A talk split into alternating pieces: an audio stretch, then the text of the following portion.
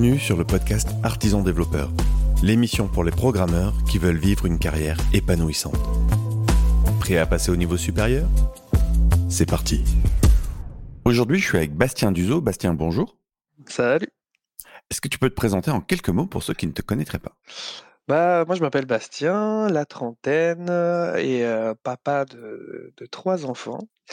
Euh, j'habite dans le sud de la France, merci. J'habite dans le sud de la France, à Aix-en-Provence, et, euh, et je suis développeur, euh, développeur front et, et un et un peu back à mes heures perdues. Voilà.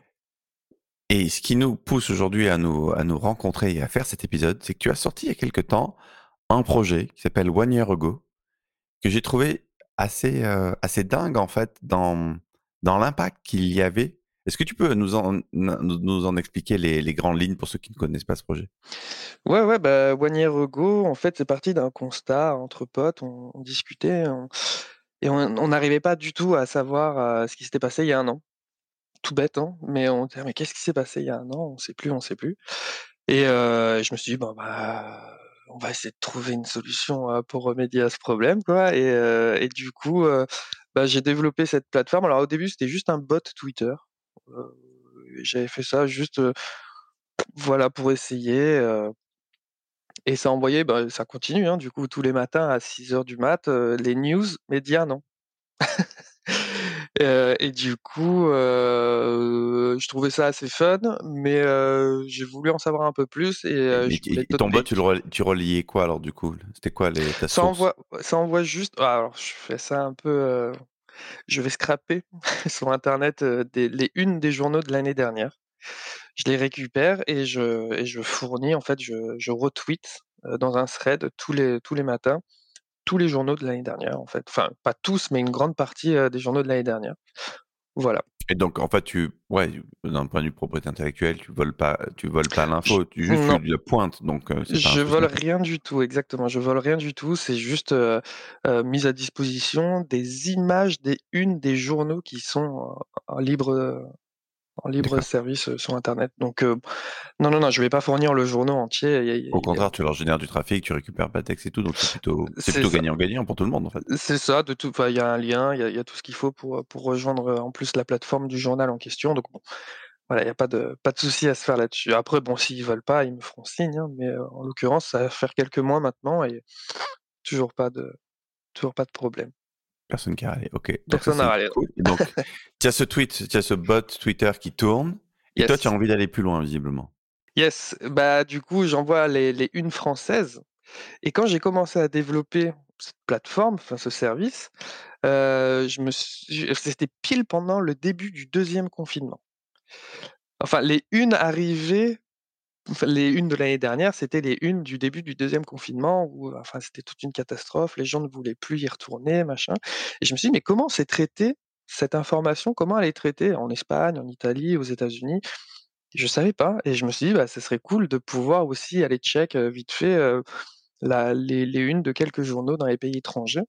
Donc j'ai commencé par les classiques, hein, j'avais fait Angleterre, États-Unis et Espagne et puis j'ai continué, là je crois qu'on en a une dizaine, enfin il y a une dizaine de de de journaux de pays en tout cas qui, heu, qui qui sont fournis. Alors là pour le coup, c'est uniquement sur le site parce que le bot Twitter, heu, s je je sais pas, ils veulent pas déjà qu'ils ont un peu de mal avec, la France. C'est Twitter, hein, qui a du mal avec les bots. Il me Hmm, dit que tous mes tweets se ressemblent et du coup, je dis: «Bah oui, forcément» oui. Et alors?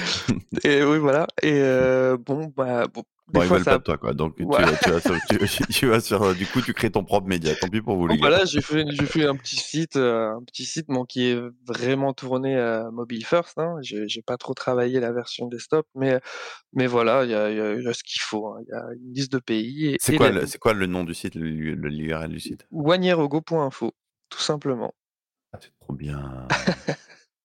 Tout attaché et heu et voilà. Et effectivement, là je vois, il y a un an, le gouvernement contraint de réagir face à une forme de troisième vague. Ouais, il y a un an, c'était pile poil le début de la troisième vague et hier, il y a un an, c'était le début du scandale de l'AstraZeneca. C'est super intéressant au final, hein, parce que ça, on l'avait oublié. Par exemple, moi, j'avais oublié qu'on avait arrêté, heu, l'AstraZeneca, heu et je me dis: «Ah c'était il y a un an au final, Mais les politiques, ils, longtemps». ils vont pas t'aimer en fait. Ah, bah, heu, on verra dans 1 an après les élections. Oh putain, trop ça, ça bien. Covid, heu, la une du Parisien d'il y a 1 an, Covid-19, 1 an après, on s'en sort toujours pas. Donc les mecs là, ils nous ils nous renvoient 2 ans en arrière, en fait.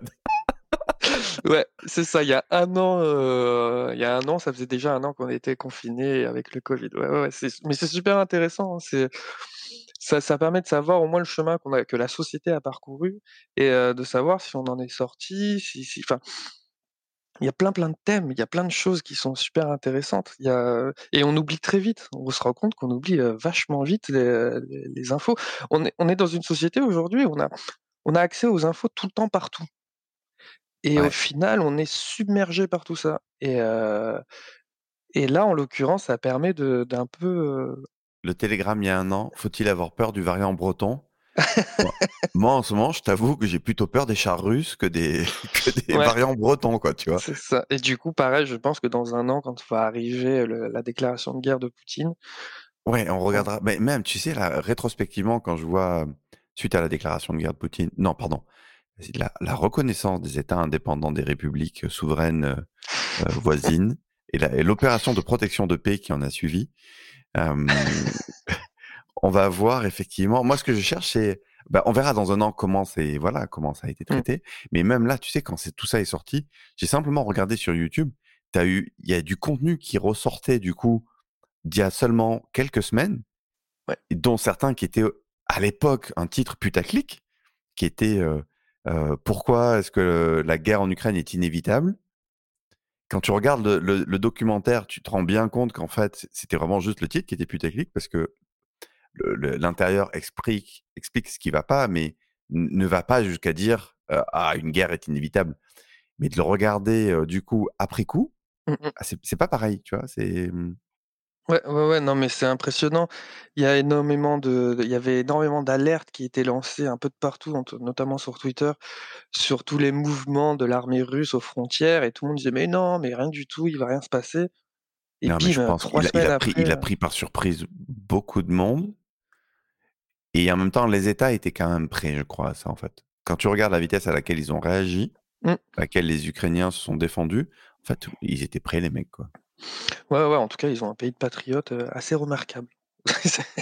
C'est ce qu'on peut bah, ouais, je pense que quand tu as connu, la période, russe à, mmh, enfin, sous l'URSS, ça doit laisser des traces, ouais. Mmh Mmh. mh. Voilà. Bah, si, mais moi, je trouve ton projet excellent et c'est pour ça que j'avais envie de, bah, voilà, de d'en parler. Alors déjà, parce que d'un point de vue de l'info, je trouve ça super intéressant, de voir justement cette capacité qu'on a à oublier, de, de passer à autre chose, de et puis d'un point de vue dev, je suis je suis tu vois, j'ai envie de te demander, qu'est-ce que tu en as retiré, toi, de ce de ce projet, de cette expérience, en fait?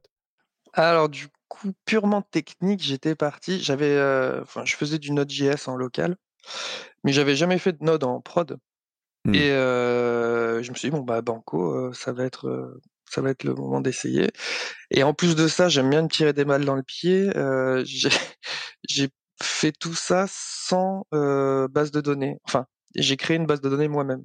Je l'ai fabriquée moi-même de je me suis grandement inspiré de de MongoDB, mais du coup, j'ai fabriqué une base de données à base de JSON, qui est traitée, qui qui est et voilà c'était à la base, c'était vraiment ça mon objectif technique, c'était de travailler du Node.js à fond, aller dans tous les recoins, savoir ce qu'on peut faire avec. D'ailleurs, c'est super intéressant parce que moi, j'ai un gros background, heu, PHP et heu et du coup, heu, bah, voilà, c'est parti là-dessus, et j'ai pas plus de trucs à redire. Si, en front, ouais, j'ai utilisé React pour ceux qui, pour ceux qui s'intéressent. Voilà, c'est classique, c'est du React et avec, heu, Node derrière avec, le framework, Express. Voilà. Donc là, tu me parles de d'enjeux techniques. Donc, heu, ça a quand même été pour toi, heu, ta motivation, elle était où dans le fait de faire ça? Elle était vraiment technique ou? Ouais, à la base, elle était tech en fait, j'avais les 2 motivations, hein, c'est-à-dire e essayer de récupérer, heu, les unes d'il y a 1 an et le produit final, quoi et ensuite, techniquement, je me suis dit: «Bon, bah, je vais pas retourner, dans ce que je vais faire je sais faire du PHP, je sais faire tout. Allons dans quelque chose que je ne connais pas, c'est pas quelque chose de pro En tout cas, je fais pas ça pour ma boîte, je fais pas ça pour quelqu'un, c'est c'est pour moi, donc tant qu'à faire, essaye de faire ça, comme ça et va mettre les mains dedans, tu verras, ça va être drôle et effectivement, c'était super intéressant et super simple. Enfin, heu, Node.js, on monte un serveur avec, tout heu, il y a 5-6 lignes de code et et on a un serveur qui tourne, quoi. C'est c'est assez impressionnant. Ouais, ouais, c'est clair, c'est clair et qu'est-ce que tu as envie d'en faire maintenant de ce projet? Ah, ah, je sais pas trop, je sais pas trop. J'hésite j'hésite à faire un peu de pas de la publicité, mais à le partager, bien plus autour de moi parce que c'est quand même quelque chose d'assez, encore une fois, hein, ce qu'on ce service va enfin, nous permet de voir le chemin qu'on a parcouru, mais heu, j'ai pas envie non plus que ça fasse énormément de bruit parce que, ça peut être tourné, en faveur c'est c'est c'est très politique au final, hein, comme, Mais c'est heu ça que je trouve hyper intéressant, c'est c'est hyper politique et sociétal carrément, ouais. c'est très politique et les gens peuvent en faire un peu n'importe quoi parce que, surtout en ce moment, en période de en période d'élection présidentielle ça la moindre info, heu, peut être prise, retournée et dire: «Ah voilà, ça fait 365 jours qu'on attend, il s'est toujours passé ça» enfin, alors qu'il y a eu peut-être des choses entre temps qui ont fait qu'il y a des que ça n'a pas fonctionné. Je sais pas, une promesse qui n'a pas tenu parce que voilà, il y a eu il y a eu la guerre en Ukraine par exemple, ça a peut-être bloqué énormément de choses. Mais voilà toi ton inquiétude, c'est que ça soit récupéré politiquement, en fait?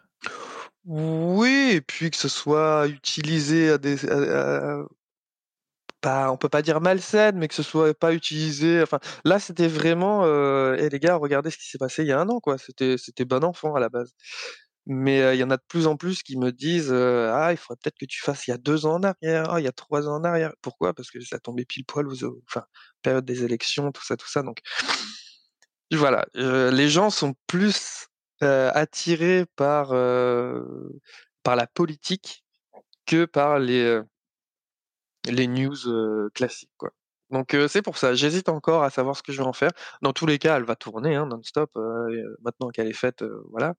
Mais voilà, je sais pas trop, je sais pas trop quoi en faire encore. D'un point de vue citoyen, qu'est-ce que ça t'a amené cette réflexion? Ah, vachement plus de, de compréhension. Ça fait, parce que du coup, elle enfin moi, je l'utilise depuis maintenant 6 mois, même plus. C'est, ça remet les pieds sur terre, en fait, énormément, énormément et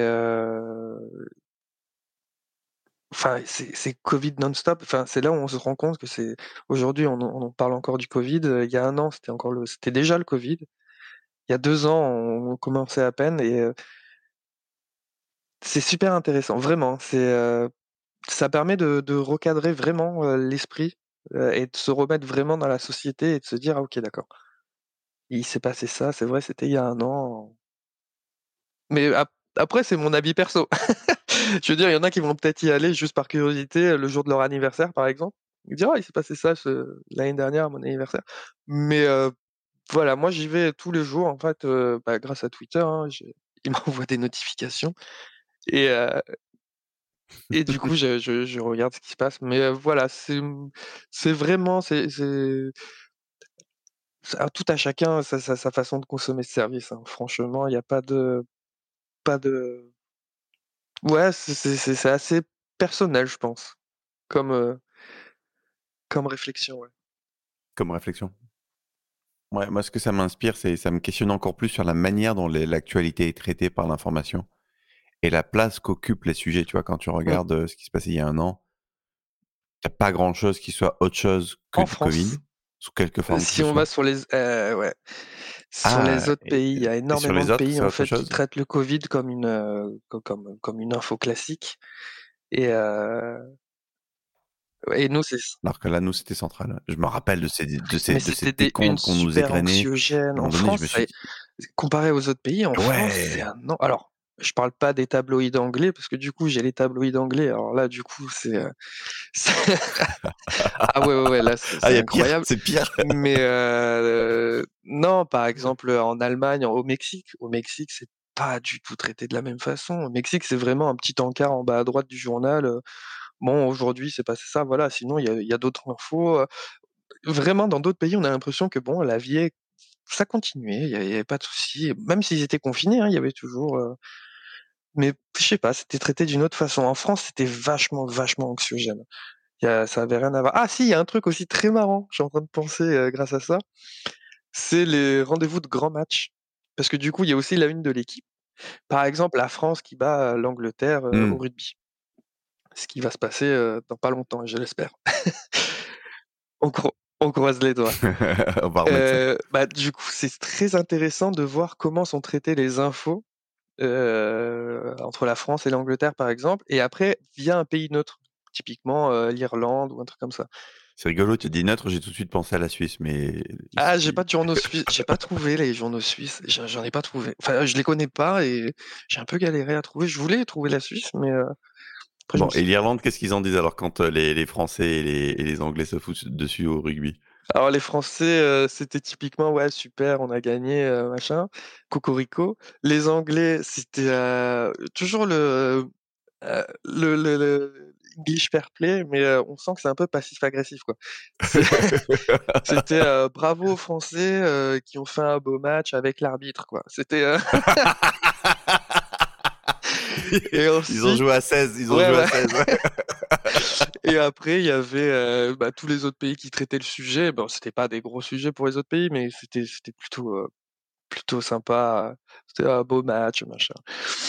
Mais ouais, c'est assez intéressant de voir la différence, heu, des sujets qui sont traités. Bon, pour le sport, c'est assez facile, mais les sujets qui sont traités, dans le monde. Moi, la question que j'ai envie de te te poser, c'est, tu tu nous as dit en préambule que tu étais papa de 3 enfants. Comment tu t'es organisé? Qu'est-ce qui que quelle a été ta motivation? Combien d'énergie tu as consacré à ce projet? Parce que j'imagine ça t'a pris du temps quand même. Il a fallu que tu creuses, que tu te formes, que tu explores. Mmh. J'imagine que ça t'a pris quelques quelques heures? Quelques dizaines d'heures? Quelques centaines d'heures? Ouais, ça m'a pris une gros on va dire on va dire 2 semaines, une grosse semaine, mais c'est 2 semaines de de taf et je fais ça le À à soir. raison de quoi? Ah, à raison du soir, d'accord. Le soir de 9:00 à minuit, au lieu de regarder un film. De 9:00 à 12:00, d'accord, OK. Donc ta soirée, en gros, c'est, c'était dédié à ça, quoi, pendant 2 semaines? pas pas tous les soirs, ouais, parce que des fois, il y a quand même un petit film qui passe par là. Mais heu, mais ouais, ouais, ouais, de temps en temps, heu, de 9:00 à minuit, hop, après mon cours, parce que je donne aussi des cours sur une plateforme et du coup, après les cours, des fois, j'enchaîne et Et comment tu gérais ça alors, en termes d'énergie, par exemple? Parce que, bah, après une journée déjà, tant qu'il y ait 3-4 heures de de de sur un projet perso, je sais que c'est c'est souvent un souci. Qu'est qu'est-ce qui t'aidait à trouver l'énergie de faire ça? ah, bah, l'énergie déjà, on heu, quand on est parent, pour ceux qui sont parents et qui nous écoutent, heu, on va la chercher au plus profond de nous, hein, quand on Quand on dort pas beaucoup, heu, bon, bah, voilà, il faut faire avec et et puis après, bon, avant d'être développeur, moi, j'ai eu un parcours un peu particulier, c'est que j'étais, directeur d'établissement. J'avais un bar et excellent. et du coup, on dormait pas beaucoup déjà de base. Donc je suis pas un très gros dormeur et heu Tu avais de et et l'entraînement, quoi. voilà et j'avais de l'entraînement et ça m'aide et ça m'aide vachement encore aujourd'hui à pouvoir, heu, à pouvoir gérer ce ce manque de sommeil quand il est là. Mais j'abuse très rarement. Enfin, quand je suis fatigué, je vais me coucher, heu, je fais pas partie de ces développeurs qui font des nuits blanches, heu. Ça m'est arrivé au tout début, je pense comme tout le monde, à avoir accroché quelque chose et continuer de développer comme ça, mais aujourd'hui je le fais Déjà 9:00-12:00, c'est déjà un beau c'est déjà un sacré morceau, quoi. C'est un beau morceau de temps et et c'est chouette et comment tu gérais ça avec, avec la C'est famille, tout ça? Comment tu gères avec ta 9:00 compagne? c'est du 9:00-00:00, heu, tranquille, hein. C'est du 9:00-00:00, heu, de temps en temps, il y a une pause YouTube, de voilà, on est, on est plus, concrètement, ça fait, je dois travailler 2-3 heures par soir, quoi. Ah, ça me paraît déjà pas mal, moi, de faire ça après avoir enquillé une journée de boulot, plus des classes, plus, la douche des Ouais, enfants, le goûter, le machin. c'est ça. Comment tu comment tu t'organisais avec ta compagne pour, pour faire ça? Ah, c'est militaire, hein. On est une équipe. On est une équipe. Que la journée, quand il y a les enfants avec ma femme, c'est vraiment, pas chronométré, mais quasiment et après, bon, bah, après on se détend le soir, moi ça fait partie de ma détente, hein, de développer même des projets perso ou de tester des trucs, c'est quelque chose que j'adore faire. Heu, là, en ce moment, j'ai envie d'essayer Golang, par exemple. Voilà. Go, on m'en a parlé, il y a beaucoup de monde qui m'en parle. Bah, pourquoi pas, je vais monter un petit Docker et je vais tester Go. Mais voilà, c'est juste je pars à chaque fois dans une optique comme ça et je me dis: «Heu, OK, pourquoi pas tester?» mais heu, quand il y a les enfants, ouais, la journée, bah, on est consacrer 100% aux enfants de toute façon quand ils sont là et puis, Et le soir après tu peux te consacrer à ça, mais du coup, hem, comment comment tu gères ça? C'est quoi le deal avec madame? C'est chacun un peu sa soirée? C'est, heu, Ouais, ouais, ouais, tour bah de rôle ou? bah, c'est ça, des fois on mate la série ensemble. Puis après, heu, par exemple là, elle a elle a attaqué, heu, c'était quoi? Machin in Paris là? Emily in Paris. Bon, moi ça me c'est pas quelque chose, qui qui m'attirait vra vraiment. Donc j'ai, heu, bah, pendant qu'elle regardait Emily in Paris, moi moi pendant ces 2 semaines-là, j'ai codé, heu, je faisais mes petits trucs à côté quoi, tout simplement. Alors j'ai j'ai la meilleure femme du monde, hein, je veux dire, elle est super cool, heu, là-dessus, elle me prend pas enfin me laisse faire un peu ce que je veux, donc ça c'est assez ça aide vraiment. Bah, ce que je sens, c'est que vous êtes, comme tu dis, vous avez l'air de former une équipe, donc vous avez trouvé votre rythme et et c'est Mmh. cool, quoi.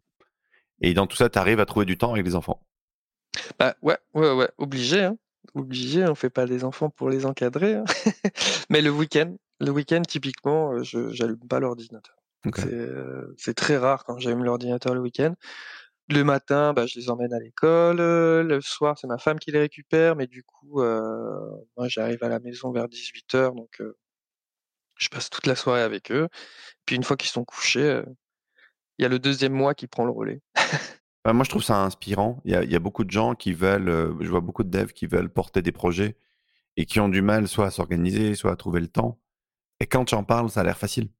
Et donc je trouve ça cool. Alors que pourtant, heu, tu as un day job, heu, tu as une famille, tu des gamins et tu arrives à jongler avec tout ça. Alors comme tu dis, c'est un peu militaire, mais mais tu y arrives. Encore une fois, j'ai la chance d'avoir une femme qui est vachement elle est top là-dessus, hein. Elle m'aide énormément. Tout seul, enfin les les les les parents qui sont seuls ou les parents qui travaillent en décalé, je dis pas que c'est de la même sauce, hein. Là là, c'est vraiment on a trouvé nous notre rythme et et ça s'est fait plus ou moins naturellement. Il y a eu des accros, il y a eu des moments où enfin, où ça passait pas, il y a eu mais voilà, nous ça fonctionne comme ça. À chacun de trouver son rythme, hein et et normalement ça devrait passer. Si c'est si c'est pas fait avec contrainte dans la dans le que ça soit côté perso, famille, comme dans le côté le dev normalement, heu, si tout est fait avec, heu, de la bonne volonté, ça ça devrait passer, heu, nickel. C'est ce le seul, conseil que je pourrais donner. Mais écoute, je crois que déjà de voir que c'est possible, c'est inspirant. Donc merci. Alors si le on arrive à la fin de notre boîte de temps, si les auditeurs veulent en savoir plus, bon bah là c'est facile, ils viennent sur wanierego.info, je suppose? Yes. Est-ce que tu as d'autres ressources que tu as envie de partager? C'est le moment. Ah! Bah, c'est marrant parce que du coup pendant le 1er confinement, heu, j'avais fait une application, qui s'appelle Kidiou et c'est une application, heu, dédiée pour les parents qui ont des enfants pour écrire, heu, les pareil les, des fois nos enfants quand ils parlent, ils s'expriment, mais c'est tellement drôle qu'on veut le noter et on n'a jamais rien pour le noter ou alors on le note sur le bloc-notes du téléphone ou sur un papier puis on le perd.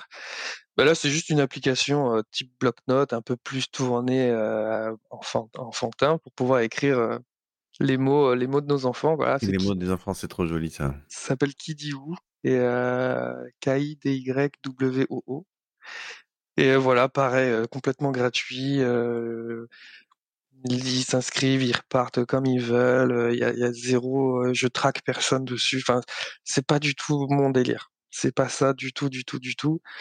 Tout est protégé. Là, pour le coup, il y a une vraie base de données. Tout est protégé, tout est machin, donc bon et quand ils veulent, ils peuvent repartir, il y a un bouton, s'ils veulent arrêter l'application, ils cliquent, ils reçoivent un fichier Excel avec, toutes les, toutes les, toutes les phrases un Excel et un Word parce que je me suis dit que des fois, pas tout le monde qui a Excel. Donc un fichier Excel, un fichier TXT et avec toutes les phrases dedans et la date, et qui l'a dite, quoi. Mais voilà, c'est pareil, complètement que du bonheur. Allez-y, il y a pas de souci. Eh beh, on mettra ça dans le lien. Merci Bastien d'être venu aujourd'hui. Bah, merci à toi. Quant à toi, cher auditeur, si tu as envie de nous rejoindre, rejoindre la communauté des artisans développeurs, bah, je t'invite à venir sur artisandéveloppeur.fr et je te dis à bientôt.